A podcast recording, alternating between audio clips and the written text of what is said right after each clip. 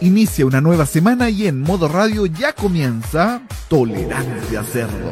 El análisis en barro de la actualidad junto a Seba Arce y su panel. Desde ahora quedarás plenamente informado junto a Tolerancia Cerdo.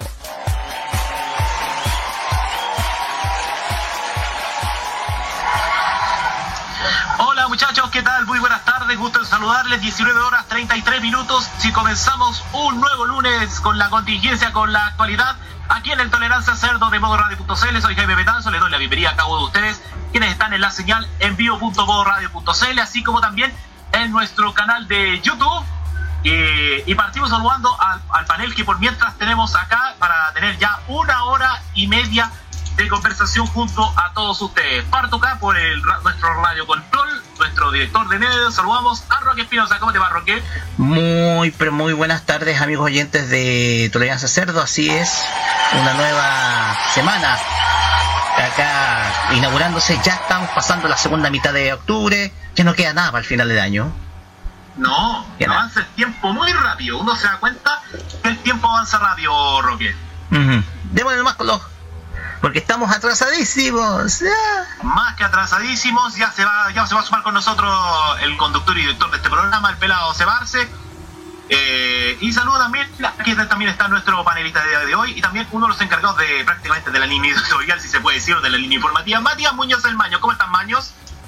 Hola, aquí estamos una vez más de nuevo. Eh, fue un día, no sé, lo sentí como medio con esa, como esa calma tensa, ¿cachai?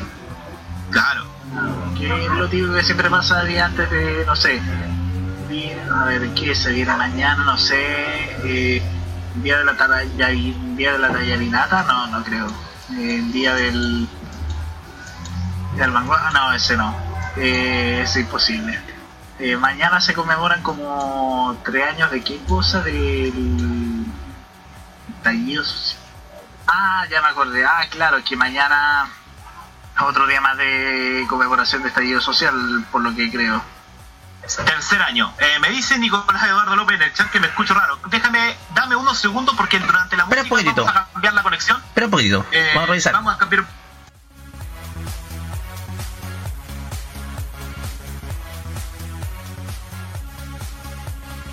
Estamos de internet para hacer nuestra Ahí pega sí. anterior. Ahí Ahí, sí. sí. Ahí sí. Ya. Sí, había que hacer una, una pequeña modificación.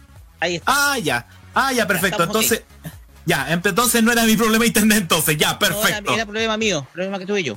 Ya, no pro, no problem. Perfecto. Entonces con eh, con Roque Espinosa, con el Maños comenzamos. Oh, por Dios. Oye, el cumpleañero se está mandando unas descuadradas y eso que no es sábado, hombre. Se escucha de pana, diga por último, estimado. Diga que Saludamos a quien está, quien nos dejó a cargo de nuestro, de nuestro, prácticamente de nuestra señal de YouTube, nuestro querido Matías Ayala, que está de cumpleaños. Happy birthday, maestro. Crack, figura, monstruo. ¿Cómo era ese audio ese de buen día, figura, maestro, ese Roque? No, no, no me ¿Se acuerda? Ya, no. Eh, así que eso, eh, felicidades para el Mati, que lo pase muy bien hoy día junto a sus seres queridos.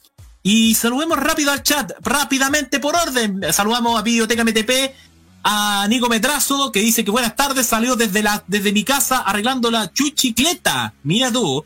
Videoteca MTP, saludos desde el parco Instafluco, Divinas, Tesor, Gestisol, Ratayadina y Cetricina, ¿verdad? Que estamos ya comenzando, ya comenzó la primavera y ya está el polen. Imagina, imagínate eso.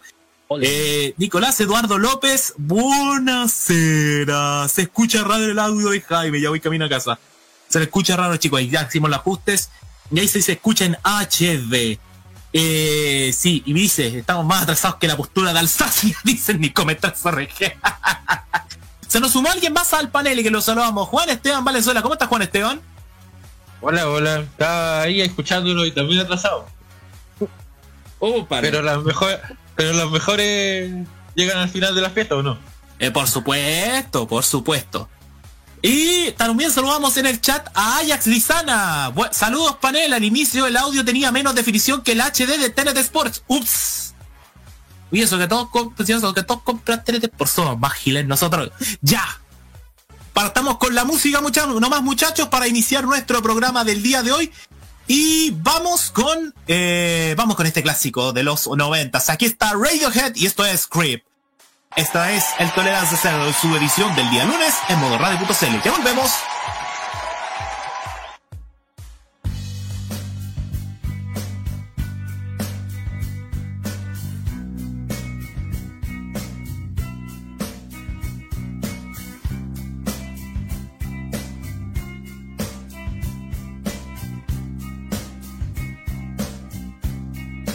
When you were before,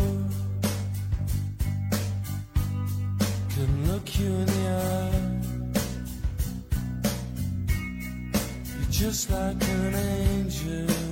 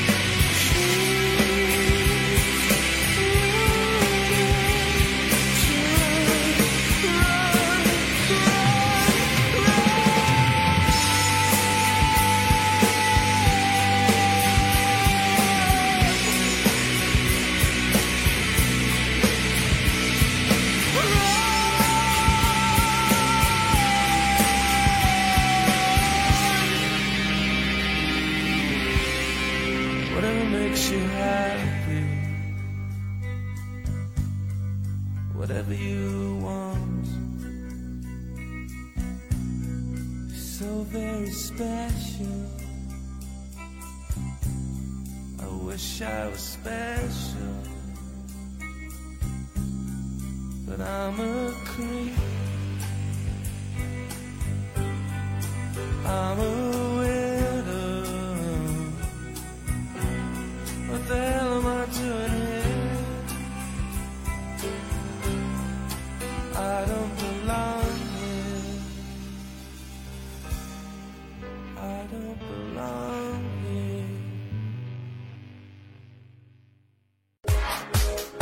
Hablamos sin tapujos de la política y sus personajes. Sigue Tolerancia Cerdo en modoradio.cl.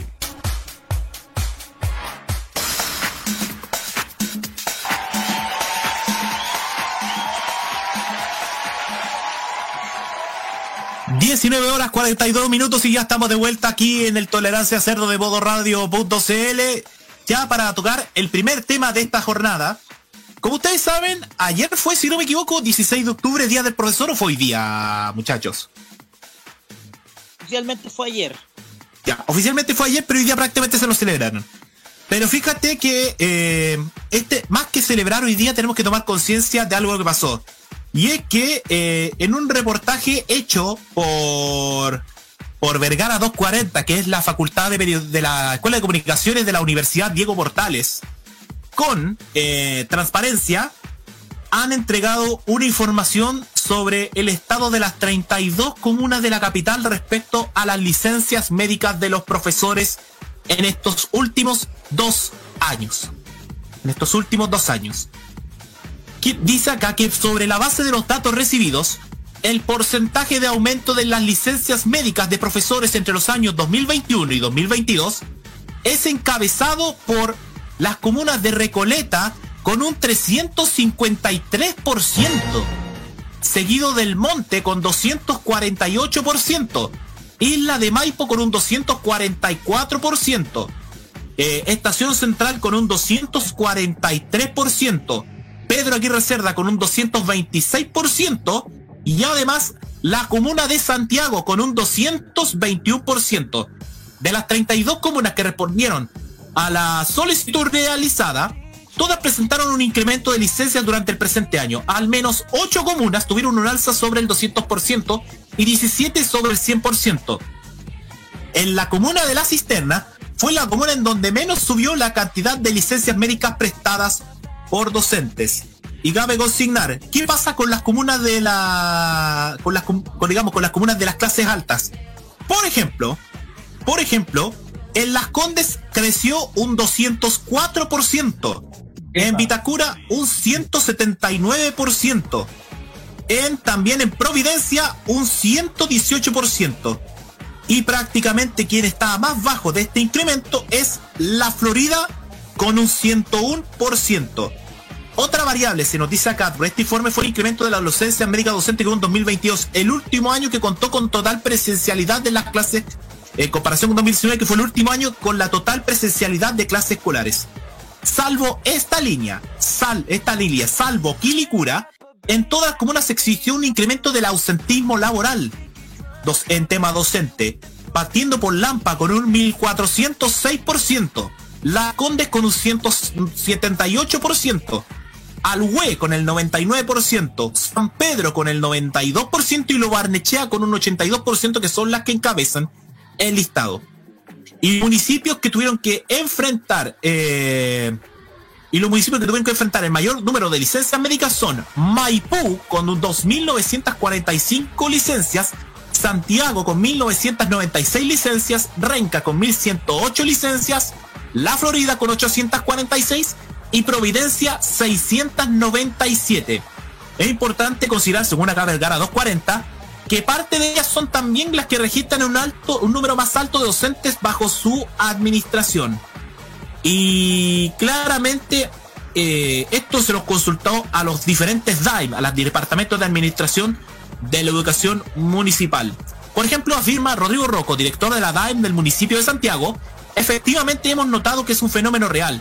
Hemos analizado el sector público de Santiago y vimos que se venía produciendo un aumento en las licencias médicas antes de antes de 2019. Desde nuestro punto de vista, esto tiene que ver con el cansancio emocional de los profesores de enfrentarse a cursos en donde los chicos viven con un nivel de socialización y convivencia muy bajo. Evidentemente hay un desgaste por más que podamos prepararnos, eso genera un shock. Y eso también fue, eh, también fue otras cosas agobiantes la decisión, eh, por ejemplo, de adelantar el- las vacaciones de invierno por temas sanitarios. Claramente, muchachos, uno leyendo estas estadísticas es preocupante porque no solamente creo que esto afecta a docentes, eh, sino que esto también afecta a todos nosotros como seres humanos, como, como ciudadanos, porque también en algún momento quien no ha tirado una licencia médica por causa del estrés, porque convengamos de que el factor del cansancio emocional y la inestabilidad emocional, según los expertos producidos por dos factores, la inseguridad y la vivencia de muerte, esto debido a la pandemia por el COVID, permite que la gente hoy día esté prácticamente más estresada de lo pensado. Y además, el factor hoy día de que hoy día tenemos una juventud donde hay algunos con buen comportamiento, pero otros muy pasados a la punta, en donde ha acrecentado la violencia escolar y el bullying.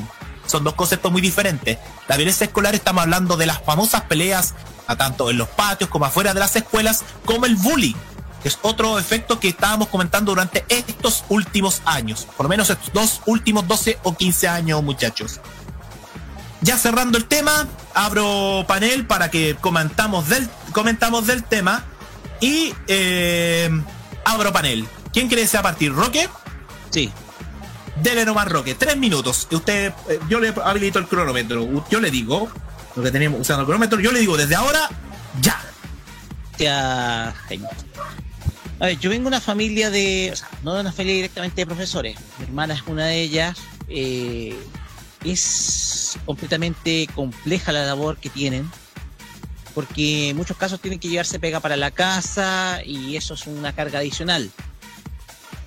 El problema acá es que primer, eh, tenemos, un, eh, tenemos a profesores que no son muy bien remunerados en Chile, siendo que la función que cumplen es bastante clave.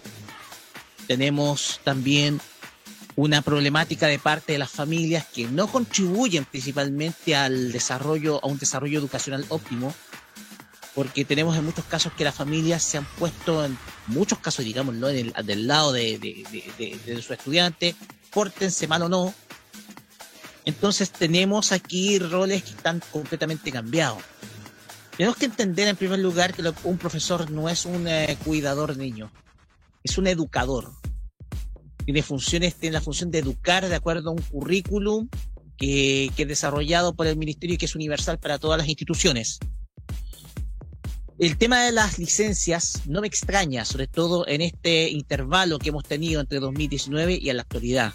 Este intervalo de tres años donde hemos tenido crisis social, tenido crisis económica producto de la pandemia, donde estamos teniendo un ambiente mucho más crispado. Entonces, el fenómeno de las tres no solamente está presente en los, en los docentes, sino también en los profesionales. Entonces, estamos viviendo una sociedad cada vez más estresante. El teletrabajo también ha sido fomen- fomento del estrés. ¿Por qué? Porque es muy distinto trabajar desde la casa, en donde las comodidades tal vez no sean las óptimas para poder salir un buen trabajo que en una oficina. Entonces, la cuestión acá es que a nivel, labor, a nivel de, legislación laboral, Chile demostró tener muchos baches, tanto en el ámbito educacional como también en el ámbito del sector laboral, el sector educacional, como también en el ámbito general a nivel laboral. Tenemos que, tenemos que estos, estos elementos han confluido en este aumento de licencias médicas, que en muchos casos son muy reticentes las instituciones, sobre todo de protección de salud, de seguro de salud, a pagar, lo que se suma también más al problema. Entonces, tenemos una crisis no solamente a nivel laboral y también social, sino también una crisis también a nivel de salud mental, también consideremos eso. Porque acá la cuestión es que estamos viviendo en un ambiente muy crispado y eso no contribuye en nada al desarrollo de las actividades económicas de manera óptima. Pensemos en ello y yo creo que ahí podemos encontrar una respuesta respecto a esta información que nos da Jaime. Gracias, Roque. Justo los tres minutos, ¿eh? Justo los tres minutos. Y vaya que es considerable porque un profesor absorbe todo. Eh, ya vamos a estar leyendo los comentarios porque Nicolás Eduardo López nos está, eh, nos está apañando harto con el tema, siendo el profesor. Y el tema es muy, es muy delicado y es muy considerable. Eh, y creo que hay que tener mucha precaución y ya es hora de mejorar eh, el tema también de la salud mental en nuestro país porque es todavía sigue siendo un debate y yo siempre digo esta palabra, todo tiene que ver con todo. Porque hay un todo, hay un hilo, hay un nexo que siempre hablamos y la salud mental eh, este, siempre está, está preponderante en el tema. No sé si alguien más del... Exactamente, estamos todos metidos en este tema y todos tenemos que ver porque incluso nos influyen. Los terceros nos están influyendo en el tema de la, de la salud mental, muchachos. ¿Me puedes dar un minutito, Jaime? Porque esto tengo que toparlo, porque hemos hablado de educadores, pero de los profesores universitarios no hemos hablado nada. Es verdad, es verdad, Porque- tampoco de los profesores universitarios. Los, los profesores universitarios son los más pro- desprotegidos eh, dentro, dentro de este mundo, porque hemos tenido, eh, hemos enfrentado varias ocasiones, eh, eh, circunstancias de paralizaciones de actividades, sobre todo a nivel estudiantil, eh, estamos sometidos a pagos por horas, por clases realizadas. Entonces también nosotros estamos metidos en este problema. Estamos en muchos casos muy, pero muy eh, desprotegidos, sobre todo cuando estamos trabajando en instituciones que se nos pagan horario, con algunas excepciones donde a mí se me pagaba, por ejemplo, por, eh, por, por, por contrato, contratos cortos incluso, e incluso tenía que firmar más de dos contratos. Entonces la cuestión es que también estamos también desprotegidos, porque acá la gente que hace docencia a nivel universitaria, en muchos casos no tiene con qué tirar licencia médica. Si no puede hacer la clase, jodido, jodido. Si no, somos reemplazados por otro colega. Claro, claro, eso es lo otro. Entonces, también eh, estamos metidos nosotros ahí. Exactamente. Eh, muchachos, ¿alguien más desea comentar el tema antes de darle la bienvenida a nuestro director que recién acaba de llegar y que está recién ajustando el notebook? Maño, Juan Esteban. ¿Alguno de Por mi ustedes? parte, no. Por tu parte no, Maño. ¿Juan Esteban? No, Juan Esteban no está. A ver, le- entonces con esto le damos la bienvenida a nuestro conductor habitual y también director, Seba Arce. ¿Cómo te va, Seba? Hola, buenas tardes. Hola, aquí estoy. Perfecto. Eh, habíamos tocado el primer tema, eh, como ya cerramos prácticamente nuestro punto de vista rápido, ¿te parece si vamos al chat? Porque hay muchos comentarios, muchachos. Vamos a YouTube entonces. Sí. Eh, Mauro Dubu también nos saluda. Hola a todos. Mira, esto es dato interesante y esto después, esto es más para la cajita. Es porque esto lo había comentado él antes. Se vendría un matinal en TV Más. Aprovechando que esto se va a tocar en la cajita más tarde, el fin de Melate y algunas consecuencias que se dieron a conocer hoy día. Que se hablaba del matinal con Viñuela y Raquel Argandoña, que lo iba a hacer en su principio Viviano Castelló, que eh, falleció el año pasado. Mira, eh, Nicolás Lauderdorfer nos complementa. Legalmente fue ayer, en mi caso lo vengo celebrando desde el viernes y hoy mis apoderados me trajeron regalitos muy lindos. Y confirmo del aumento de licencias en los últimos años, lo he visto personalmente. Para muchos, retomar la rutina junto con la carga de preparar la evaluación docente ha sido muchos dolores de cabeza. Sumado a si uno tiene jefatura de curso, es más jodido aún.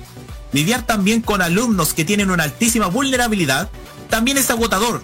Uno es profesor, médico, psicólogo, confidente, asistente social y hasta pañuelo de lágrimas de los alumnos y hasta veces de apoderados. Eso conlleva un alto desgaste emocional. Me ha tocado lidiar con alumnos con vulneración de derechos y otros con depresiones severas teniendo nueve años. Y desgraciadamente los alumnos delegan en el colegio responsabilidades propias del hogar. Eh, Nico Medrazo RG nos comenta, el tema es que hay que criar a los papás que creen que con dinero y tecnología solucionan todo y que el profe cuide a las bendiciones. Y Biblioteca MTP nos dice, eh, mira, eh, dice acá, triste pero cierto. En algunas familias delegan a los profesores responsabilidades que no les corresponde bajo la lógica de que la educación solo en la escuela sigue. Y sigue, sin tener en cuenta que lo que se hace en un establecimiento educacional es instruir a los alumnos, como dice aquel refrán. La educación de calidad parte por casa. Y por último, mi comentario sobre el tema de la salud mental. Tuve una semana y media buscando psicólogo en el centro médico que estaba con la ISAPRE. Habían horas en diciembre. Y busqué en otra página de psicólogo online y ahí estoy en tratamiento. Eh, dice mucho y saben que hay parte de lo que tenemos mucha razón. La educación para nosotros, la formación valórica, que la formación valórica, ojo que yo voy a decir, yo voy a separar la, la- la- el tema de la religión del tema valórico. Porque el tema de los valores tiene que ver con los valores del ser humano. Y creo que eso tiene que partir en casa. Ahora, si nosotros tenemos matrimonios que siempre se están tirando los platos por el suelo, lamentablemente, con, eh, con violencia de género entre medio, violencia doméstica, es porque ahí estamos fallando en algo. Y también en eso fallan. Y en eso, y eso lo absorben los niños lamentablemente, y que por eso hacen depender a los maestros en ese sentido del tema. Y que en eso se está flaqueando. Creo que hay, tendría que haber un nuevo plan de reeducación, pero es muy difícil a veces reeducarlo a verdad con personas tan brutas, muchachos. Permítanme decirlo, pero eso pasa siempre. Eh, Aya nos complementa. No soy profesor titulado, pero desde el colegio nos envían a los muchachos para trabajar con su salud mental. Y ha sido un duro proceso. Y también por su condición de riesgo social. Eso es otro tema. Hoy día eh, podemos prever de que cada vez nos vamos a acercar a la pobreza y que además eh, en la pobreza están los, eh, están los máximos flancos que hay. La droga, la delincuencia, el narcotráfico, incluso el trabajo sexual ilegal, que creo eso, eso hay que tratarlo desde ya, sobre todo para evitar que los niños caigan en eso. Y además que los profesores, eh, obviamente, ya no tengan tantas cargas y, y, que los padres sepan reeducar respecto al tema. Eh, y dice acá, somos club deportivo, pero nos interesa el bienestar y la salud de los niños y crezcan tanto como deportistas y en especial como personas. Y, eso es otro tema que ya tenemos que tocar eh, en otra oportunidad sobre el tema de la, de la infancia, porque lo estábamos abordando el tema de las licencias médicas de los profesores. ¿Algo más que quieran comentar, muchachos? Para pasar ya a la música. No sé si hay algo más. Pasemos a la música mejor, Roque. Ya, ok. Ahí dejé la canción. Sí. Vamos con música, faltando dos minutos para las ocho y escuchamos a Spin Doctors y esto es Su Princess. Y a la vuelta seguimos dialogando con ustedes en el Tolerancia Cerdo de modoradio.cl. Yeah.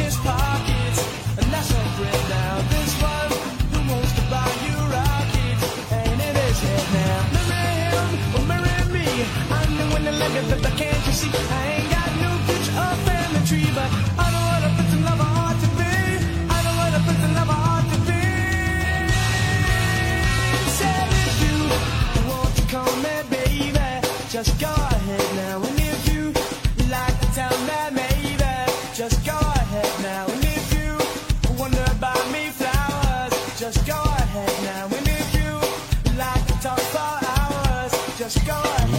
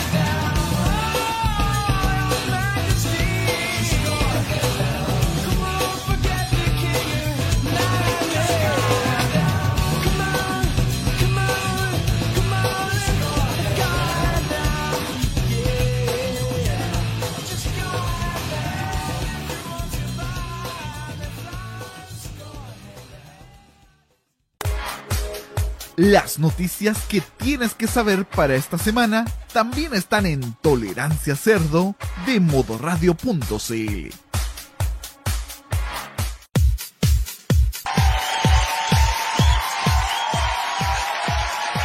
Estamos de vuelta en Tolerancia Cerdo por modo radio.cl, lunes 17 de octubre, 20 horas con 3 minutos. Otro de los temas que estuvo candente durante la semana es lo que está pasando con Carabineros de Chile.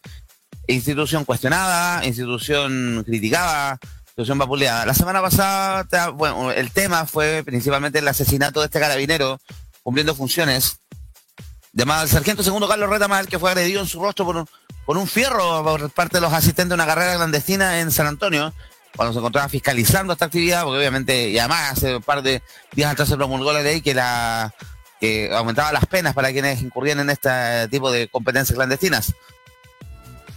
Debido a esto, el padre del carabinero empezó a hablar de que, se le había perdido el respeto a la policía, porque por ejemplo inflan a figura del matapacos, que es un perro que le decían matapacos porque perseguía las protestas en la USACH hace 5 o 6 años atrás. Pero Sí. bueno, me parece que la comparación tuvo de más, hubo gente que cayó en el tema, etcétera. Producto de este de este asesinato también hubo una polémica ahí que queríamos tocarla, pero por tiempo no vamos a poder hacerlo. Este video manipulado de la ministra de Gobierno, Camila Vallejos, que llamaban el fondo a antes que se supiera quién había sido, porque el asesino se entregó dentro de la semana pasada, eh, llamaban a los testigos que estuvieron en la carrera que por favor entregaran la, entregaran la información necesaria, porque de parte de ellos no había ninguna intención de matar al carabinero. Cortaron justo esa parte como para decir que de parte del asesino no había intención de matar al carabinero, y hoy salieron criticando a la ministra Vallejo, etcétera. Esto dio pie principalmente a que algunos personeros, sobre todo de la derecha, reclamaran el poco respaldo que se le da a Carabineros en su actividad policial regular. Había incluso el proyecto del diputado Jorge Alessandri para variar, Alessandri tenía que ser, llamando eh, proyecto para eliminar el concepto de proporcionalidad de la fuerza en la actuación de carabineros, para que poco menos que ante la primera agresión atacaran al tiro con lo más fuerte. Me parece que darle ese tipo de herramienta a la policía en estas circunstancias no corresponde claramente otro capítulo más del populismo penal. Pero ¿qué hacemos con carabineros? Institución altamente cuestionada. Hoy día también se supo la que dieron de baja a dos funcionarios por no prestar ayuda a personas que estaban siendo víctimas de un asalto. Hemos sabido varios, todos los escándalos que se han salido a carabineros a raíz del Paco Gate, los veintitantos mil millones perdidos desde las arcas policiales, otras denuncias que se han conocido las últimas semanas, los informes especial, lo que pasó también con el cabo, con el capitán este, con Maturana, que fue el que le disparó en la cara a Fabiola Campillay, que fue condenado a 12 años de cárcel. Y que estamos aquí, cuestión, ¿qué hacemos con carabineros? Eh, algo trataba de resolver el proyecto constitucional que falló, que se cayó a pedazos ese 4 de septiembre, porque hablaba de eh, profesionalizar una policía sujeta al control civil, que si nos olvidamos, carabineros está, las, las policías, las Fuerzas Armadas y las policías están sujetas al control civil. El caso de carabineros dependen del Ministerio del Interior y Seguridad Pública. Lo está destacar ahí. Pero resulta que lamentablemente vemos una institución que no tiene, parece que no tiene control, que tampoco hay incentivos para formar parte de ella y que ahí tiene algunos problemas estructurales y de formación. No puede ser que ante la primera provocación reaccionen lo que vimos para el estallido social, que ahora están algunos poco menos que negando, las críticas que hicieron a Carabineros poco menos que eran de lleno, que ahora hay que salir a pedirle disculpas en bloque. Pero hace rato que viene siendo cuestionado el rol de las policías, de la policía uniformada, porque en el parte del combate al delito está fallando, porque Carabineros no está teniendo los protocolos, no está teniendo la formación y la distribución de efectivos no es la correcta. Eso en este, este gobierno lo está tendiendo a corregir, está sacando policías de funciones más administrativas, poniéndolos más en la calle, poniendo poniendo efectivos donde se realmente se necesitan. Hay una polémica ahí por lo que va a pasar mañana el estallido social, de la conmemoración del estallido social, los efectivos a la calle, etcétera. Pero ¿cómo ordenamos eso y además cómo recuperamos la legitimidad entre la ciudadanía? Hay unos que dicen, no, es que la gente se queja de lleno y poco menos y los togrufachos que hablan de hoy, apoyo a carabineros de Chile ante todo. Resulta que hay gente en general porque a carabineros dejó de creerle o dejó de comprarle. Más que por los que, aparte de los escándalos de corrupción y todo, porque hay mucha gente que ve eh, a, a diario primero el abuso de poder de carabineros. No, son, no, no me estoy refiriendo al tema, porque uno habla de abuso de poder y no, es que los, comunistas de mierda que protestan, que las manifestaciones por lo quieren. No, en cosas súper cotidianas. Yo lo comento, yo lo vi. Cuando trabajaba en las micros, cómo se aprovechaban del cargo para subirse gratis a las micros, para trasladar cosas a los buses que no corresponden, para tratar mal a la gente, para saltarse la fila. Y esa cosa a la- a- la- al ciudadano también le empieza a caer mal. ¿Con qué legitimidad tengo yo? Yo le comentaba un tema súper personal, yo porque a Carabineros deje de tener eh, respeto, entre comillas, tengo respeto a una persona común y corriente, pero eso, oh, la admiración, nuestro valiente, duerme tranquila niño inocente que te cuidar a tu valiente carabinero, no. Porque a mí cuando yo trabajaba en las calles, trabajaba, o sea, no trabajé en la, mi función en transporte público era ser el inspector de ruta en la calle, eh, a mí un día que me agredieron unos, unas personas, porque no pasaba un bus y el Paco de tránsito, el Paco culiado, literalmente, no quiso tomarle los datos al agresor porque estaba picado y el día anterior había, le había pedido por favor que sacara, que moviera un vehículo que estaba estacionado bloqueándome el paradero. Y el tipo de muy mala manera me contestó y me encima al día siguiente no quiso hacer nada, teniendo ahí claramente no incumpliendo ni siquiera su labor básica. Por eso yo sentido, yo en lo personal le perdí el respeto un poco a Carabineros. Ya no, no, que tener respeto por la autoridad, pero es que lamentablemente eh, cuando, bueno, un tema estructural nacional, la autoridad se impone y todo, pero cuando viene ese, tema de legitimidad, cuando ves que la, entidad encargada de perseguir el delito son tan delincuentes como los que, los que tratan de buscar, cuando no hay castigo, no hay sanciones, cuando ves que se sigue repitiendo lo mismo, se sigue siendo el mismo círculo vicioso, ¿qué le queda al resto? O tú que, por ejemplo, un delito en Las Condes llegan a correr ahí, persecución por todo Santiago y una señora que la asaltan en Cerro Navia, les daba miedo ir a- al procedimiento, como pasó hace un par de semanas atrás, un asalto en una farmacia, que a señora le daba miedo ir.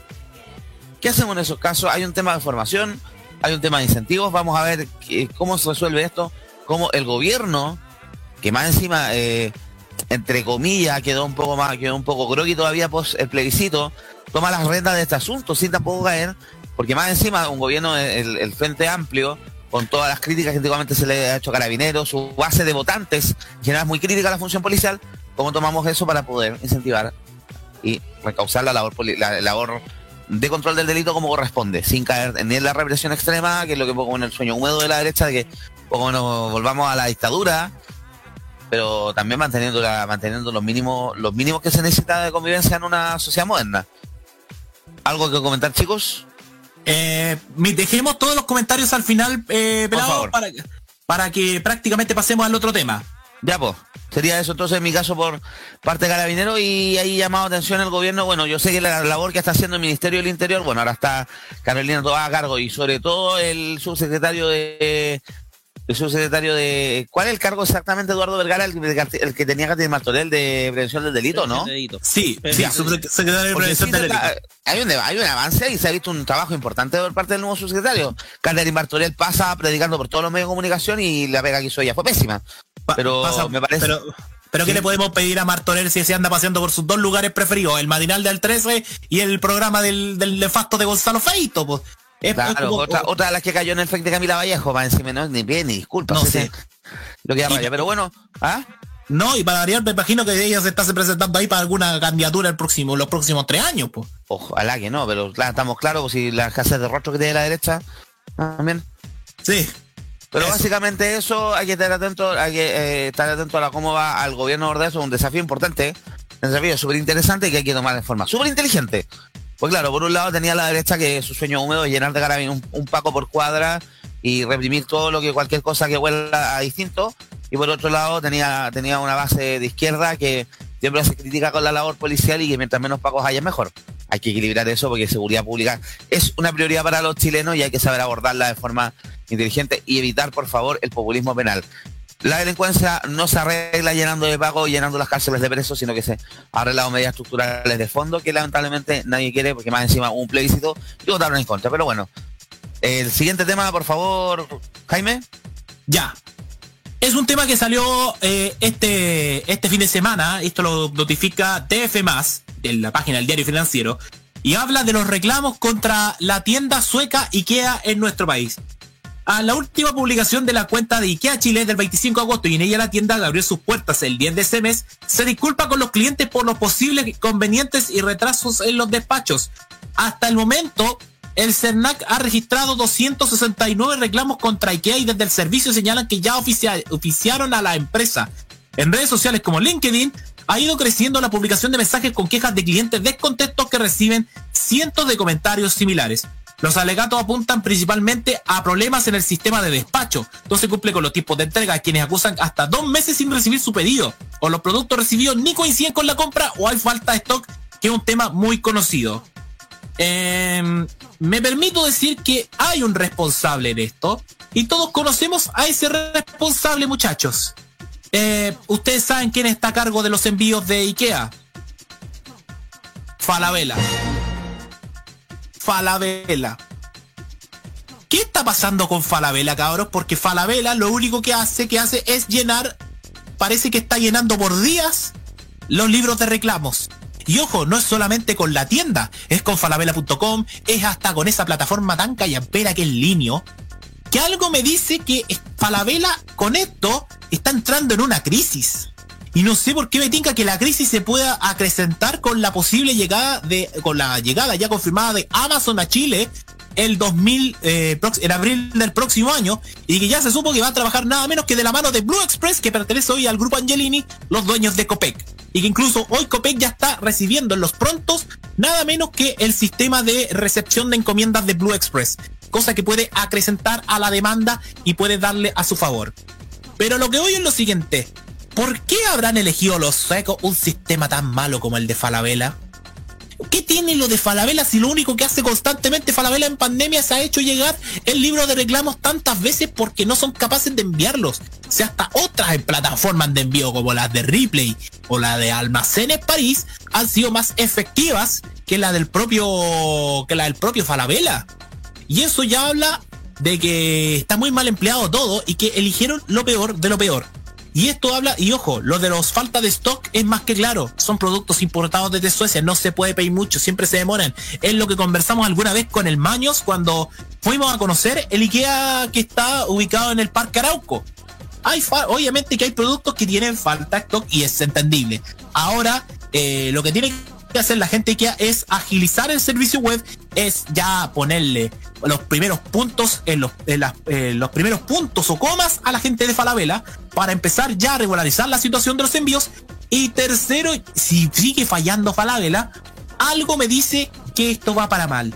Y una algo que conversamos en privado anoche, en donde estábamos muchos de estábamos varios de nosotros, incluyendo Felipe Burgos, en donde algo huele mal en Falabella y parece que la crisis económica también está eh, sentándose en la multitienda del señor Heller. Tanto así que parece que va a afectar incluso a Mega por esto de las renuncias o, las, se deshace de las concesiones de las antenas para emitir en algunas comunas de nuestro país. Eh, así de rápido yo lo quiero formular el tema de Ikea y de Falabella, porque parece que Heller todo lo que toca lo hace mierda. To- tocó el eh, tocó Clau, la hizo mierda. Ahora acrecentado más que nunca con el Sr. Clark y con el grupo Sartor. Eh, prácticamente inentendible. Eh, ya, cerrados los dos temas, pasamos al panel y eh, Roque Espinosa pidió la palabra. Roque, adelante, por los dos temas. Gracias, Jaime, gracias, Seba. Eh, vamos primero con lo de carabineros. A ver, lamentablemente todavía sigue abundando la llamada doctrina Espina. Se llama doctrina Espina por Alberto Espina, que fue durante más de 20 años parlamentario que más se llenó la boca con el discurso de la seguridad ciudadana. Incluso fundó un llamado Observatorio de Seguridad Ciudadana, y nos damos cuenta que muchas de esas políticas que intentó implementar, sobre todo la doctrina Alberto Espina en el primer gobierno de Sebastián Piñera, como que no están siendo muy efectivas. ¿eh?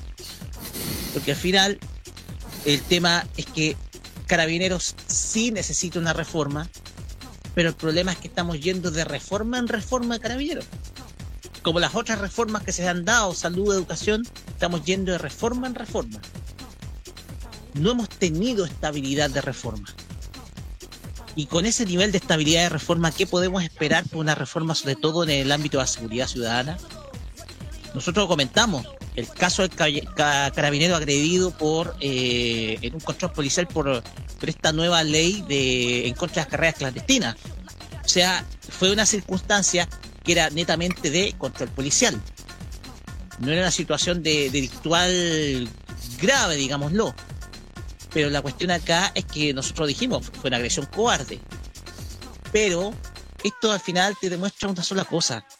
La cuestión acá es que a nivel de seguridad ciudadana y de ejecución de la ley, nuestro país está eh, completamente al debe. ¿De qué sirve promover una ley como la del diputado Alessandri Si al fin y al cabo, tenemos, eh, al fin y al cabo, al final todas estas leyes terminan siendo letra muerta. La Subsecretaría de Prevención de Delitos nació de la mano de, la, de esta doctrina de, de, de Espina en torno a, a, un, a un proceso de seguridad. De hecho, fue y ha sido el principal discurso de la centro derecha y la derecha durante los últimos 30 años.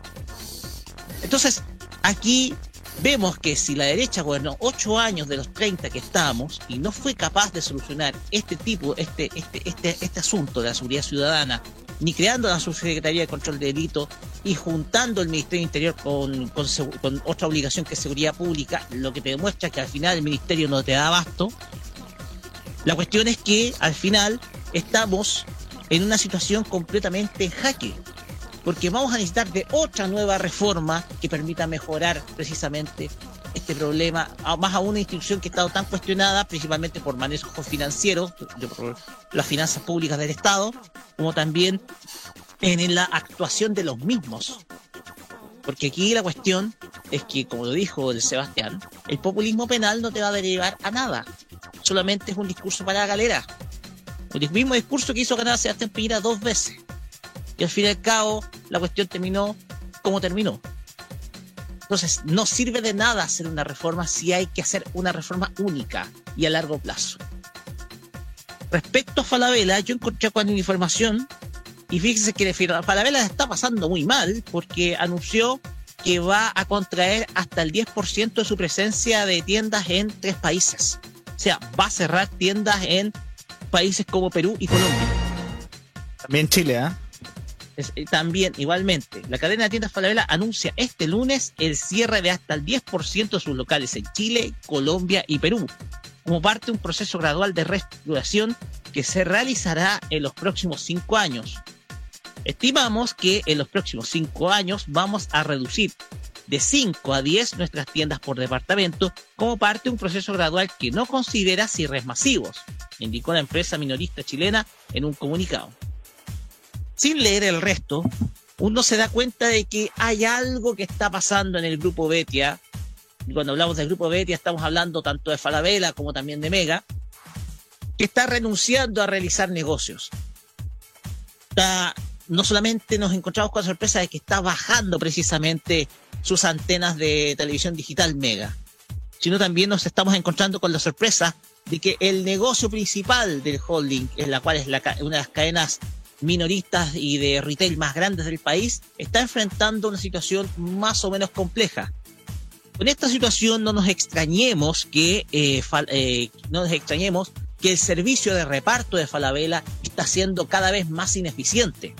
Y con, eh, y con la llegada de Amazon y con el negocio que hacer Blue Express, porque digámoslo, Blue Express también ha trabajado también con Mercado Libre, ¿ya? Y, y han sido súper oportunos en la entrega, digámoslo. No nos extrañemos que la situación de IKEA, eh, como una marca que es muy respetada a nivel global, se esté viendo manchada solamente en Chile por precisamente una compañía como el Falabella. La cuestión acá es que aquí me gustaría que la CMF pudiera meter mano, que alguno de los analistas financieros que tiene la CMF pudiera revisar muy bien los balances y ver qué es lo que sucede, porque me llama mucho la atención que el grupo esté contrayendo y cerrando algunos negocios y que tenga planificado esta contracción, porque sin duda alguna esto te va a afectar precisamente a no solamente al negocio propio de eh, del holding en general, sino que también te está dejando como chaleco de mono una marca que es muy respetada como es IKEA, que llegó precisamente para poder competir contra los mismos, con Falabella, en este caso con el negocio de Home Center Sodimac. Entonces, aquí hay que investigar a fondo lo que está pasando en el grupo Betia, el gru- grupo Betia, el grupo general, porque sin duda alguna estamos viendo que los negocios que está haciendo Carlos Heller, cada negocio que está tocando se está convirtiendo no en oro, sino se está convir- convirtiendo en un pedazo de caca. Discúlpenme que lo diga. Entonces, y además que uno, uno ve a Carlos Heller y uno ve que es un tipo poco serio.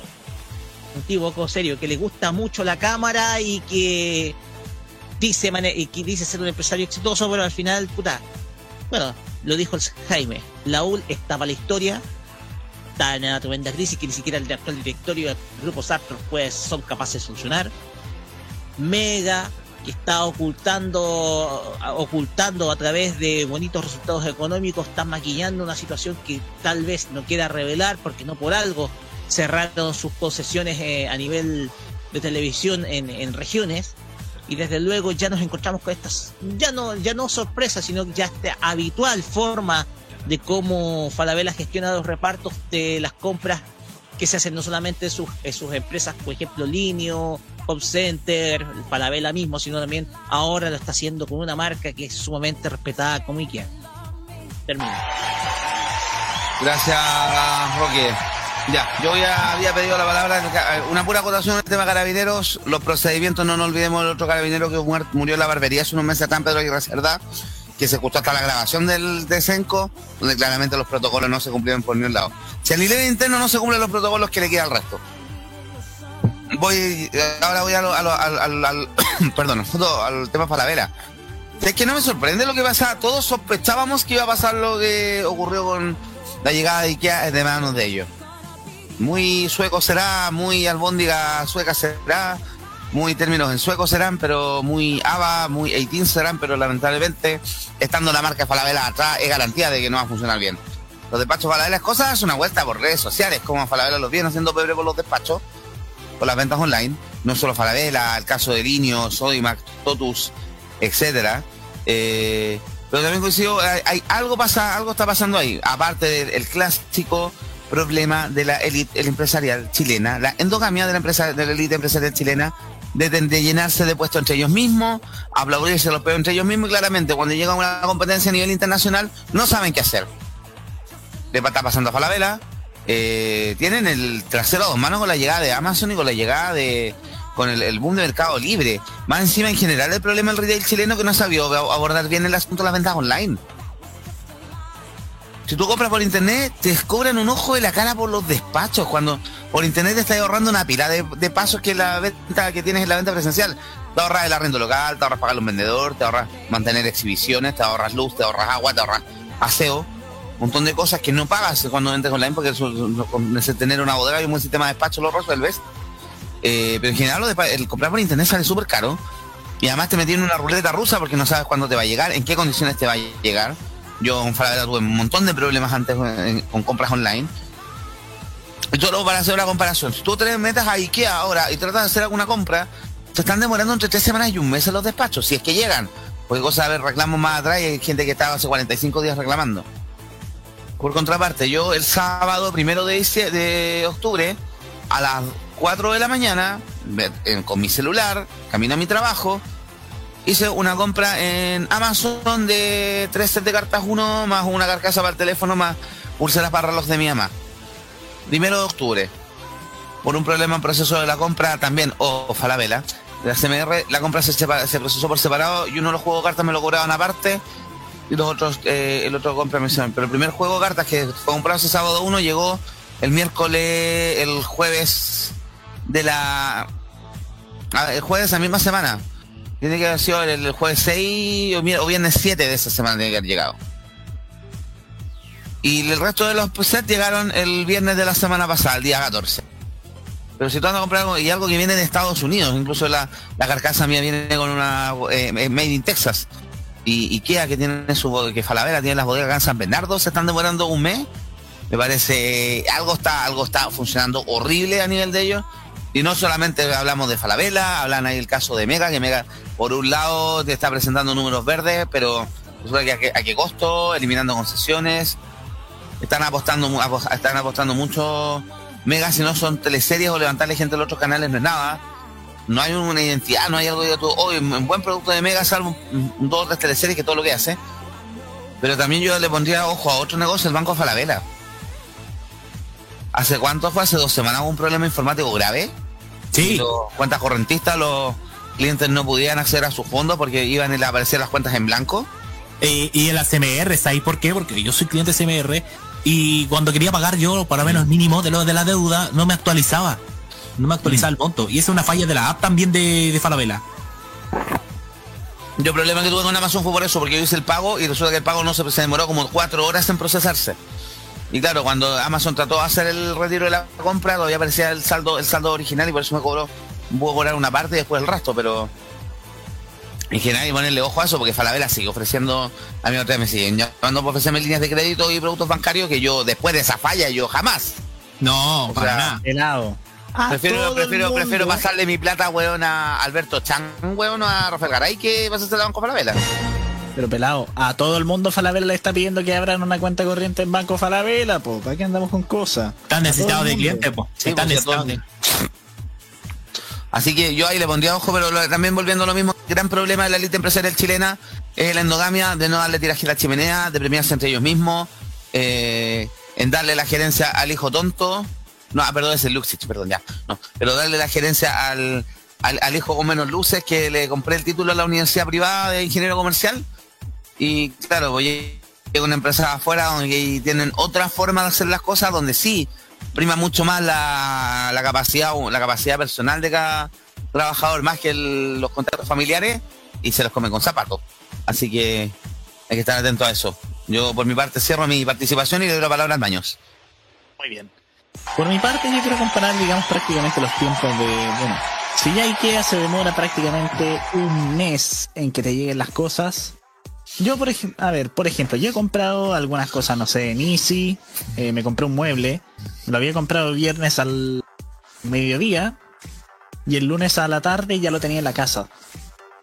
Menos de un mes, menos de un maldito mes. En Replay lo mismo. Me acuerdo que yo, eh, bueno, mi hermana me había comprado una la Galaxy Tab 8 en replay.com el jueves en la noche y al día siguiente ya estaba disponible para retirar en la tienda. O sea, cáchate la rapidez. Bueno, es que prácticamente siempre que hemos comprado con Replay tuvimos suerte. Lo mismo con París. Pero Falabella, bueno, o sea, yo me acuerdo que el año pasado habíamos aprovechado el Cyber también para comprarme el teléfono que tengo ahora y se demoraron como dos semanas para que me llegara el teléfono a retirar a la tienda, pues, o sea, no puede ser, o sea, prácticamente Falabella se nota que, mira, mucho invertir en su servicio en falabella.com, pero se nota que el servicio es una basura, es una puta mierda, o sea, por así decirlo. O sea, y que encima IKEA eh, esté siendo tan mal administrado por Falabella, yo creo que en algún momento, sinceramente, IKEA va a decir, me aburrieron estos hueones, les van a quitar la licencia y yo creo que ellos van a acabar administrando de la franquicia ellos solos. O sea, y digamos, obviamente la- el quiebre de stock es por el, eh, la falta de stock es simplemente porque, digamos, muchos productos vienen importados de principalmente de Europa, o sea, no de Suecia, digamos, IKEA tiene varias fábricas en Portugal, en Italia y, y en otros países del mundo. O sea, en Sudamérica IKEA no tiene fábricas, o sea, por eso es que tienen que importar todo, digamos, desde Europa. Y eso, digamos, es lo que cuesta y por ese motivo es la falta de stock de varios productos. O sea, y digamos por ese, por el motivo, digamos, de que de los despachos no he querido comprar en la página web de IKEA, porque obviamente uno siempre anda con el miedo de que o le va a llegar a un mes eh, o, con, o con, con las piezas faltantes o no le va a llegar. O sea, antes que eso prefiero, no sé, comprar en Easy. Bueno, Sodimac ni, ni cagando siendo de Es lo Falabella mismo, es lo mismo. Literal. Así que prefiero, no sé, comprar en Easy, comprar en Ripley una silla de escritorio por un poco más de plata, pero que al menos tengo la fe de que va a llegar eh, al tiempo que yo lo necesito, que va a ser eh, en un par de días. O, o sea, así que eso. Así que bueno. ¿Qué podemos esperar de Falamerda? Ya. Mira, dos cosas cortito. ¿Ya terminaste? Sí, por favor. Dos cosas cortito. Lo primero, en el caso de IKEA, ahí la culpa también la tiene Falabella por el nivel de expectativas que crearon en la gente. La expectativa que crearon mucho hype, las colas larguísimas que se ven en la sucursal, o la gente la entusiasmaron, más encima tuvo entrada a internet, ofrecían despacho para todo Chile rápido. Se los comieron las expectativas, lamentablemente. Y número dos, no es la primera vez que el Joaquín Falabella, perdonando la expresión, se tira los pedos más arriba del poto. Acuérdense, cuando empezamos a escuchar las primeras amenazas de la llegada de Amazon a Chile, por lo menos hace 3, 4 años atrás, que nosotros somos el holding más preparado, que somos los mejores de Latinoamérica, eh, que tenemos las ventas y resulta que del dicho al hecho hay mucho trecho y por la boca muere el pez también. Todos sabemos Claro. que eso no era así. Eh, Eso nomás. Eh, vamos a los comentarios de YouTube, ¿les parece? Sí, porque tenemos muchos comentarios pelados. A Por ver, favor. eh, de lo que había quedado antes del tema de los profesores con Aya Lizana, para cerrar, el tema es que los profesores están siendo considerados más como cuidadores que educadores. También debe haber un trabajo para los profesores y liberarlo de tantas presiones laborales. Saludamos al guerrero solitario que también se suma. Hola a todos, ya estoy conectado de modo radio con los lunes fenomenales. Salud desde la tribuna que él tiene. Y Nico Metrazo dice, eh, por tu tema pelado, yo creo que más que el problema de carabineros, el tema es- está en reformar la reforma procesal penal que está obsoleto más, más presión a los jueces y fiscales. El tema es que hay carabineros, algunos levantados de homo inútiles, tipo jefe Gorgori, otros unos dioses como el cabo Railev, sobre todo en la cuadragésima séptima comisaría. Y Biblioteca MTP te dice apoyo. Y por último, Lindsay. Nigel, espera, espera pelado. Bueno. Lindsay Nigel, deja de vender la pomada como sub se hiciste el ridículo. Y en lo, y en lo político, sobre derecha, tanto que en RN están tanteando a Francisco Chaguán para la alcaldía de Viña. ¿Ustedes creen que Chaguán va a tirarse para alcalde de Viña? No, voy a senador, pues un retroceso. Sí. La Evelyn Matei se fue a alcaldesa de Providencia porque no le ofrecieron otra más y el fracaso de las presidenciales fue demasiado fuerte. Sí, pues. Eh, Una pura, cosa, una, una pura cosa con los Nicolás Metro, Nico Metrazo, no caigamos en el populismo penal. Esta cuestión no se arregla llenando de, llenando de presos las cárceles. Basta con ese discurso. No hay que tampoco tocar la reforma procesal penal. Ojo con eso. Ya. Ya. Y so- Biblioteca MTP sobre el IKEA. Pero si Carlos Heller tiene la licencia de esta tienda sueca, ¿qué se puede esperar de eso? Ni tanto. Ni tanto. Eh, Mauro Teite para el estocazo final, por irse por el tema de IKEA. Sobre, sobre Video- Biblioteca MTP. ¿Y cómo está enfrentando la crisis Heller y compañía? Apagando transmisores de Mega en varias regiones. Ok, no. No, yo creo que estáis cerca. También saludamos a Luchito Sama, que también saluda a Mati Ayala por su cumpleaños. Nico Metrazo RG. Dicen que el loco Pepe seguiría al 13 para el Mundial y el noticiero M. Eso es la cajita, eso sí. También están buscando vender el dial 95.9 en Santiago. Ojo ahí. Ahí se nota el problema de caja, muchachos. Videoteca MTP sobre Heller, que se manda alguna cagada en la directiva del club para que lo saquen cagando ahí. No puede, no hagas, no pidas, no pidas mucho porque esa es una dinastía en el club hípico, lo mismo que en el hipódromo Chile. Videoteca MTP, so, so, al respuesta Nico Metrazo RG, que lo compre la portal en Nacional o Nuevo Mundo, no más evangélico en la FM. Eh, yo te tengo un dato, yo tengo un dato de portal, pero no lo voy a comentar todavía. Sobre Heller también de Biblioteca MTP, porque su gestión en blanco y calada está dejando mucho que desear. Biblioteca MTP, juntar el Ministerio del Interior con el de Seguridad Pública es lo peor que ha pasado desde que se inventó TikTok. Pero Nico nunca Metrazo- había Ministerio de Seguridad Pública, pues hueones. lo dije, te respondí a todo el eh, Nico Petrazo RG, no es malo, pero ojalá Heller se deshaga de la Carolina, la radio Pacuba ordinaria, no como la Pudabuelo Oasis que son elegantes. Y el guerrero solitario, pues, así con los otros de Red Televisión me cabeció Sociedad. Señor, si todavía se llama así, el nombre legal. Eh, Nico Petrazo RG, con el tema de Amazon, compré una radio casera y llegó en dos semanas. ¡Apa! Y Mauro Teite, Amazon prácticamente tiene 10 tiempos de despacho razonables para hacer productos importados desde Estados Unidos. La última vez compré algo en junio pasado y se demoró una semana y media. Me parece que el IKEA importa desde España. Y Nico Metrazo RG, otro tema, Walmart en 2018 de 50.000 empleados para 2023 solo serán 30.000. Se están externalizando hasta las compras de textil, menaje y electro. Hablando de la... un artículo en la, en la tercera precisamente hablaba de la reestructuración de Walmart que tuvo que eliminar cerca de 100 razones sociales para quedarse con 5. Gracias, Ya. Nicolás Ibáñez. Eh, Nico Metrazo RG, hablando la- de la tía de Belissigul la Academ, es una de las mejores evaluadas. También está Claudio Rego, la Suava Bachelet y la alcaldesa de Viña, que no vamos a decir su nombre para no invocar a ciertos Funaki. Y Videoteca MTP le responde, ¡Ya! Vamos a mejorar la música para irnos rápido con la chispeza porque tenemos harto que comentar. Vamos entonces, ¿tenemos base para eso? Tenemos música, ya tenemos la música. ¿Te parece que yo le dé el pase a la música? Por favor. Ya, aquí está entonces Mike and the, Mech- the Mechanics. Esto es All I Need is a Miracle 96. Después de la música, viene la chispeza del deporte que está más detonada que Iván Poduja en el trasero de Isis. Vamos, volvemos.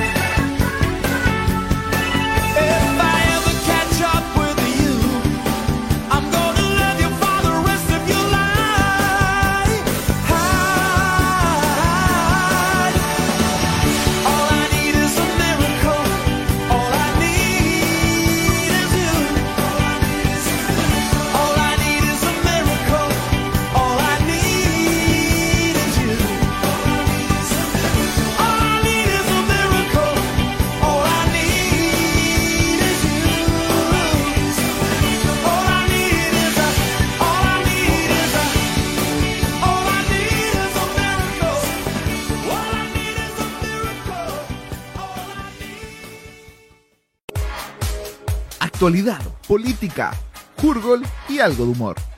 Los ingredientes perfectos para un buen tolerancia cerdo en modoradio.cl.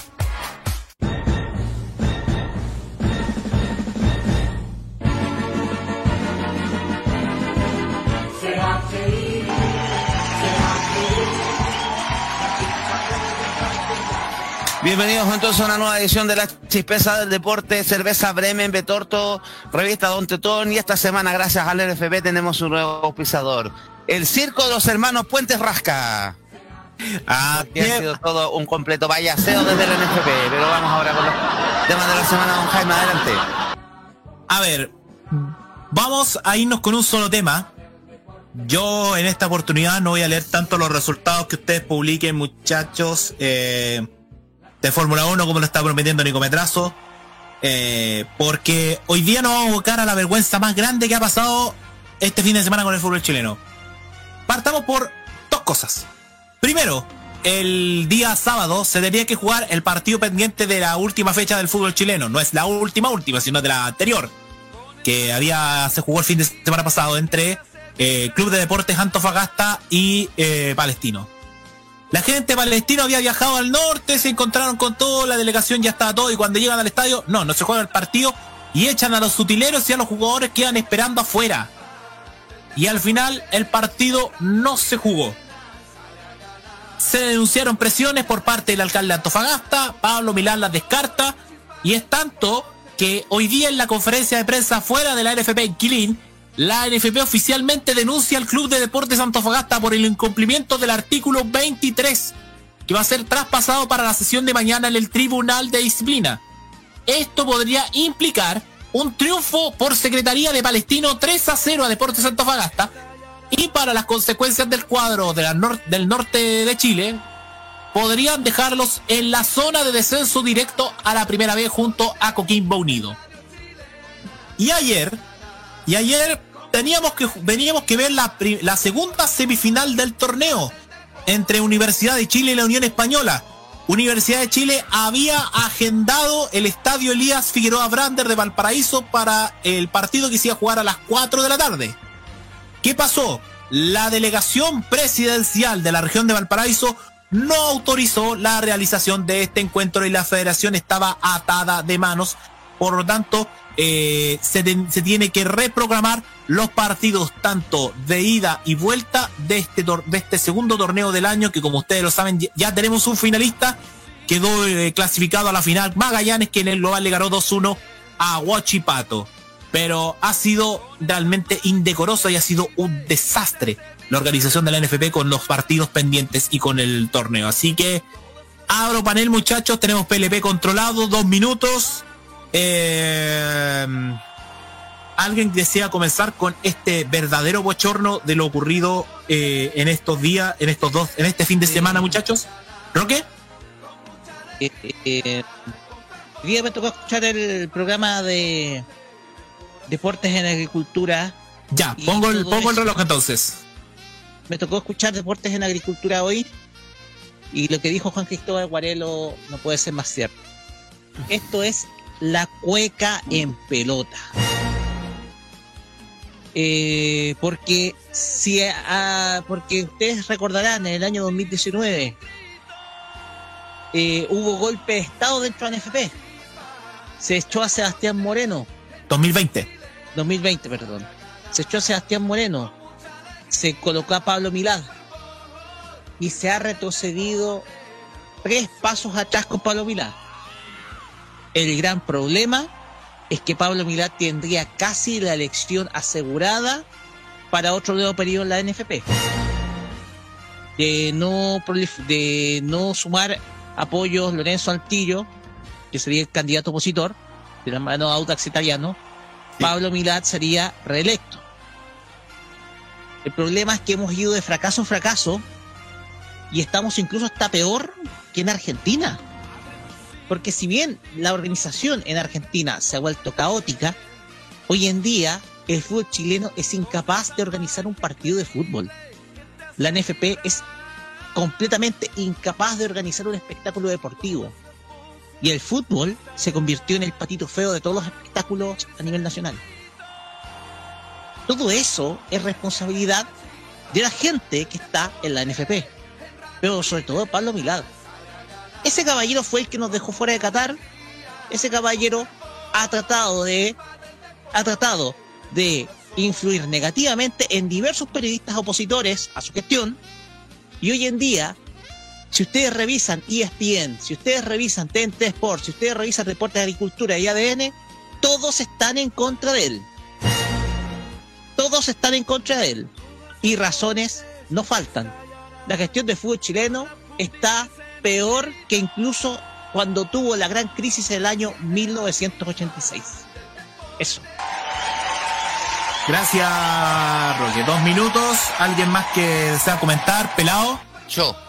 Eh, lo de Pablo Milad, bueno, primero exfuncionario del gobierno de Piñera, intendente, que es que el NFP nada, es nada en este minuto, tiene menos peso que un paquete de cabrita. El torneo chileno un chiste, el fútbol chileno es un chiste, no, ni siquiera somos competitivos a nivel continental, que estamos en un continente que el fútbol es difícil, o sea, tenemos Brasil al lado, Argentina, eh, y pero ahora está teniendo mucho, mucho el fútbol colombiano y nosotros nos estamos quedando bajo la micro hace rato porque lamentablemente los clubes se dedicaron a tratar de ganar plata fácil, vendiendo auspicios, vendiendo jugadores.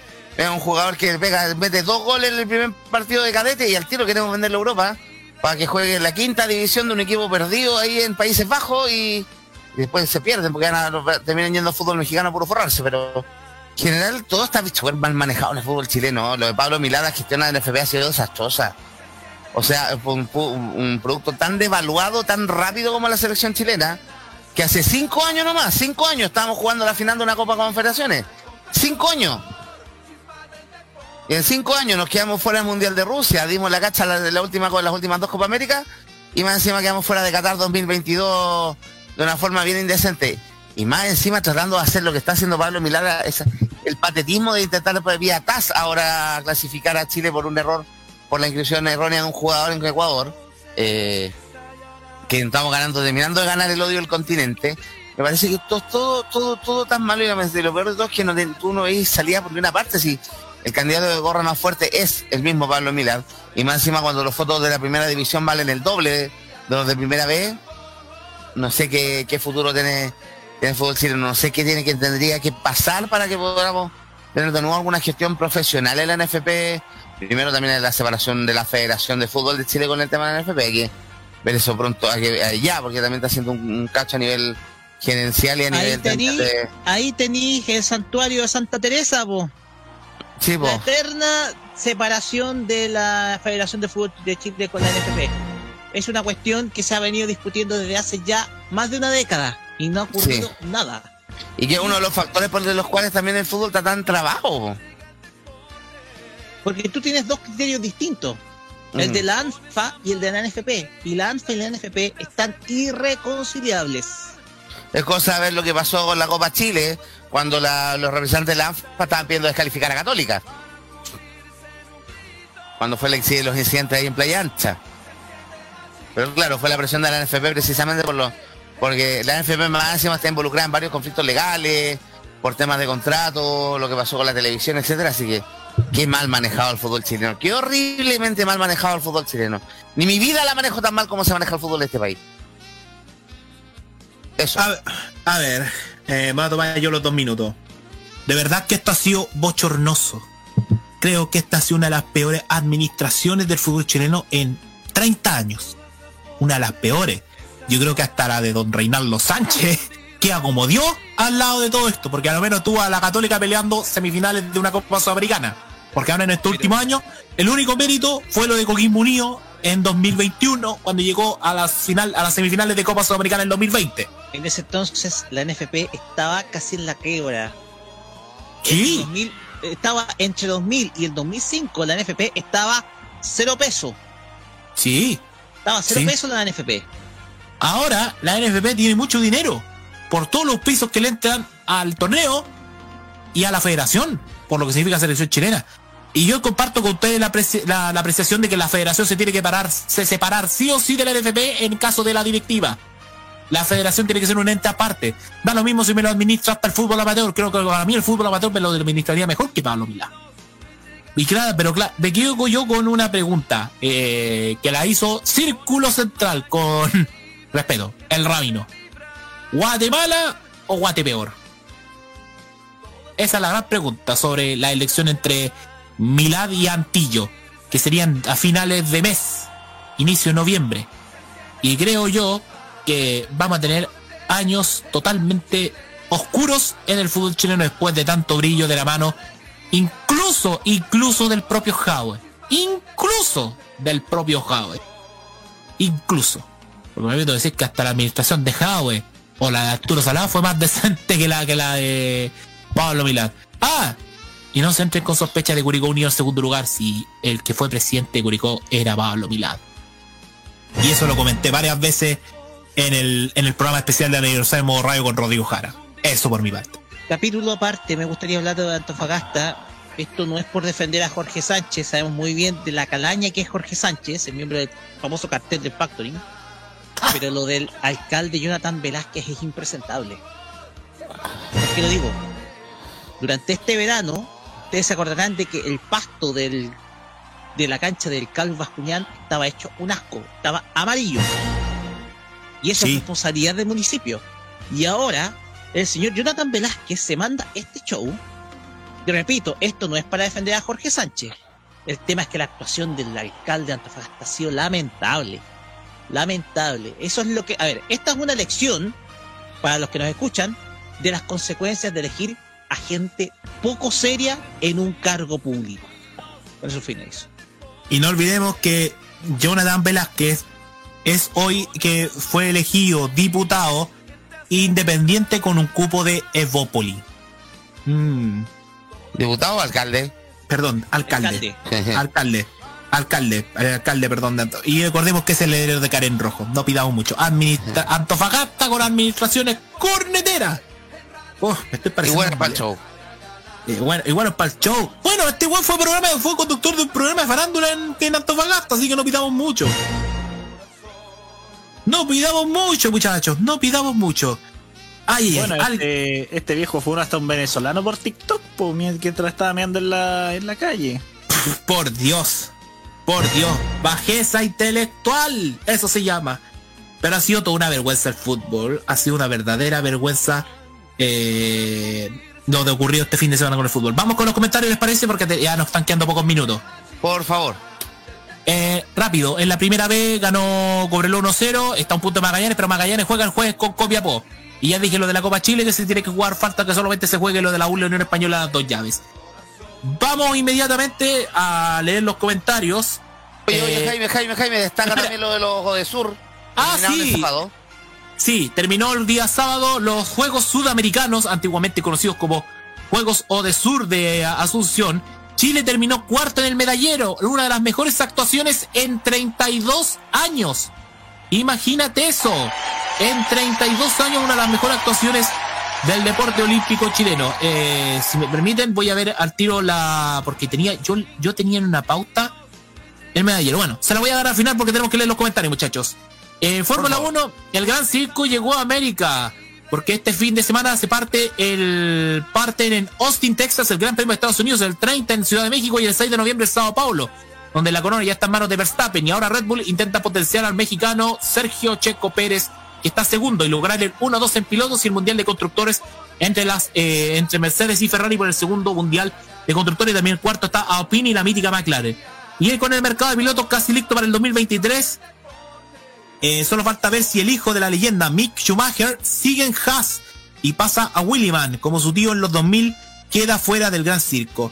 Eh, en Biblioteca MTP por la hípica, cortita Salomar del Vendaval, del Sud Vendaval ganó el Fernando Coloma Reyes, corrió el sábado del Hipódromo Chile.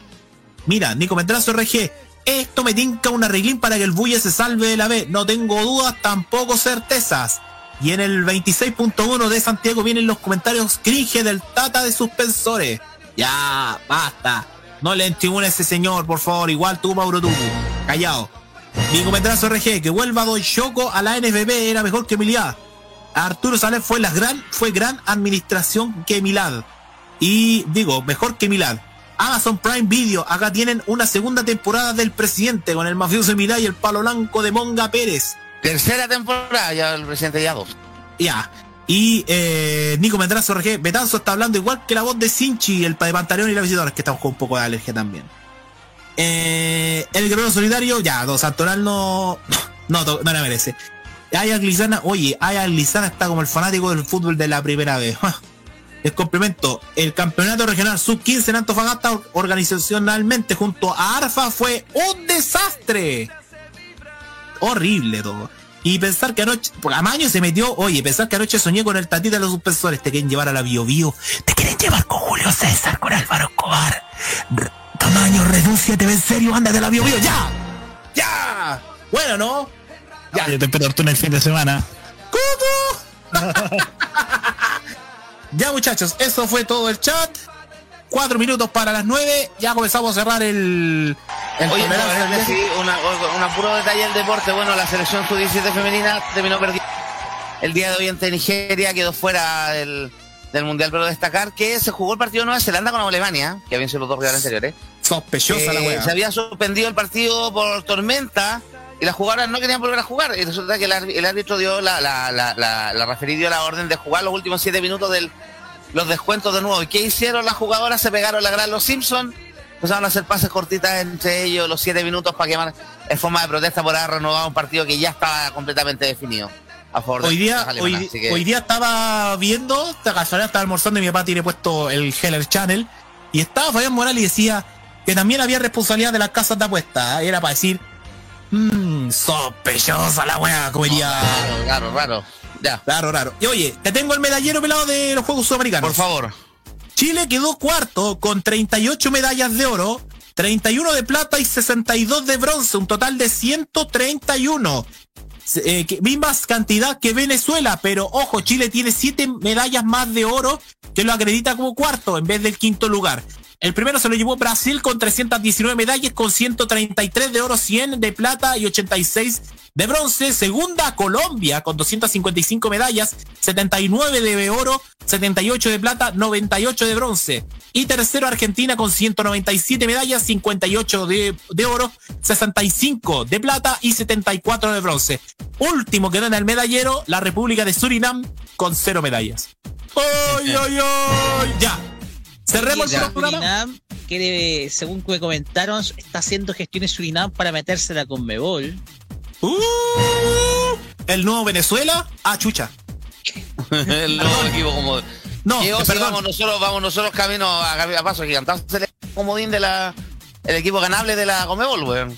Pe- Perdón, el nuevo Bolivia. Ah, eso faltaba decir, porque Bolivia ta- también está decadente. Oye, eh, Vamos cerrando tolerancia entonces con la programación de la semana, ¿les parece? sí, señor. A continuación, después terminando este programa, lo dejamos con Roberto Camaño y la cajita que va a hablar de los invitados confirmados, primeros confirmados al Festival de Viña 2023. Además de uno de los temas, el tema de televisión de fin de semana que fue la bajada de cortina a Melate, el programa de Huevo fue salida y también como su productora quedó fuera de TV más. Así es, incluso hay novedades por el estado de salud de uno de los periodistas que ya lo vamos a comentar más tarde. Claro, después de eso, bueno, ya mañana entonces volvemos eh, Yegueciendo la noche con Segundo Fernández y Bessie Gallardo aquí a través de Modo Radio y de la otra de Arroyo FM. Día miércoles tenemos entonces Modo Clásico. ¿Qué tenemos en el Modo Clásico, Roque? Mañana tendré encuesta publicada. Ok, ahí para escoger qué- con qué nos van a deleitar el miércoles en la noche. El día jueves tenemos Tecno Mood con el hackeo a la semana, otro más, ¿no? Tal vez. Seguramente, y eh, alguna noticia, algún lanzamiento, eh, cosa interesante que puede salir dentro de esta semana. Vamos a ver si alguna telco tampoco nos se pega la falla de nuevo. El, después de la noche, el jueves 21 o 21 horas, tenemos Tecno, eh, perdón, K-Mod. ¿Van a hablar de la noticia del K-Pop de la semana, no? Eh, eso, lo- editorial. eso, claro, todo depende de la editorial. Porque hoy día está- sube una noticia, sube una noticia más o menos. Eh, Era algo que sabíamos que iba a pasar, que iba a ocurrir, porque en Corea del Sur nadie se salva del servicio militar, no como acá en Chile. Y tenía, Sí, que, tocarle a la, tenía que tocarle a la maquinita a hacer plata de Corea del Sur. po. Claro que sí. Exacto. Así que eso, ahí vamos, vamos a estar comentando con más tragedia, pelado. Las armas con tragedia, weón. No, y sí vi la noticia hoy día. Ya, eh, si sigamos pasando la lista, el día viernes tenemos la, el programa de Jaime Betanzo. ¿Cómo se llama tu programa, Jaime? Lo único que a sé la- que ya sé lo que A la viene, pero... carta. El pobre- es que se me olvidan a mí las cosas. el Popa Lagarta con la segunda parte del especial de los 40 años de Team Viriche. Así es, Que, el viernes. primero fue un éxito. Así es, tal como lo comentamos el sábado, agradecidos por la sintonía. Tuvimos una buena sintonía superando 30 auditores, tengo que decir la cuestión. Para. Pero eh, agradecimientos a todos. Y eh, sí, el viernes tenemos la segunda parte de la historia de 40 años del grupo Timbiriche, desde 1988 hasta el 2019, que fue su último reencuentro. Y tal como lo dijimos, esto se debe a los 40 años desde la formación del grupo, que, donde vamos a contar algunas perlitas y algunos detalles de esta historia, porque todo lo que sube tiene que bajar en la vida. Pero los reencuentros llenaron de dicha a los fans mexicanos. Ah, les tengo noticias de última hora respecto a fútbol. ¿Qué pasó? La Federación de Fútbol de Chile a través de ANFB ha confirmado las fechas de los partidos de Universidad de Chile y Unión Española por Copa Chile. La ida, la ida se 31 de noviembre, no, ah, no. la ida se juega el miércoles 26 de octubre a las 7 de la tarde en Valparaíso. Y el- esto es para la U de local. Y la vuelta será el martes 2 de noviembre en el estadio Santa Laura. Con entonces habrá que esperar hasta noviembre para saber quién va a ser el otro finalista que va a jugar la final junto a Magallanes. Ok. Sigo presentando la programación de la semana, día viernes, después entonces, especial de modo San Remo, tengo entendido, ¿no? Así es, tenemos modo San Remo, se va a repasar la final del Festival de San Remo de 1978. Eso es lo que me dijo Nicolás. Ahí Nicolás dejó listo ese especial. Y el sábado volvemos entonces. Farmacia Popular a las 6. Sí. Con todo, lo, con todo el mundo geek. Y a las 21.15 de Weekend de Tolerancia a Cerdo con todo el cringe. Oye, hoy día escuché, el, me repetí la, la parte de las canciones del sábado, estuvieron muy buenas esa parte. Exactamente. Y tenemos más temas ahí, vamos a tener obviamente otros temas de conversación. Ahí ya nos damos vuelta a la semana y sería todo por hoy entonces Tolerancia Cerdo. Gracias a todos por participar, gracias Roque, Maño, Jaime, Juan Esteban que estuvo en la tribuna.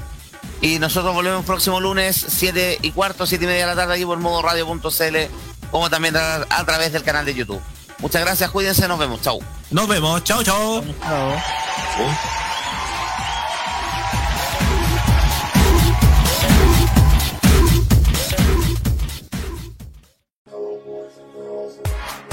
Y se nos acabó el tiempo, pero este panel vuelve de forma recargada el sábado a las 21.15 en una nueva edición de The Weekend. Sigan que ya comienza la cajita por modoradio.cl.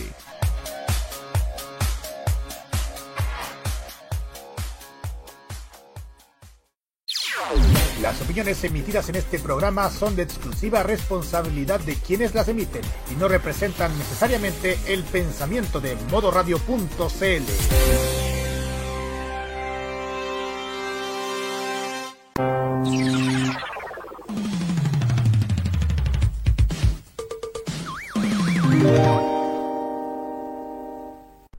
La información tecnológica y de los videojuegos lo puedes encontrar en nuestra web www.modoradio.cl. Vive conectado este 2022 junto a Modo Radio.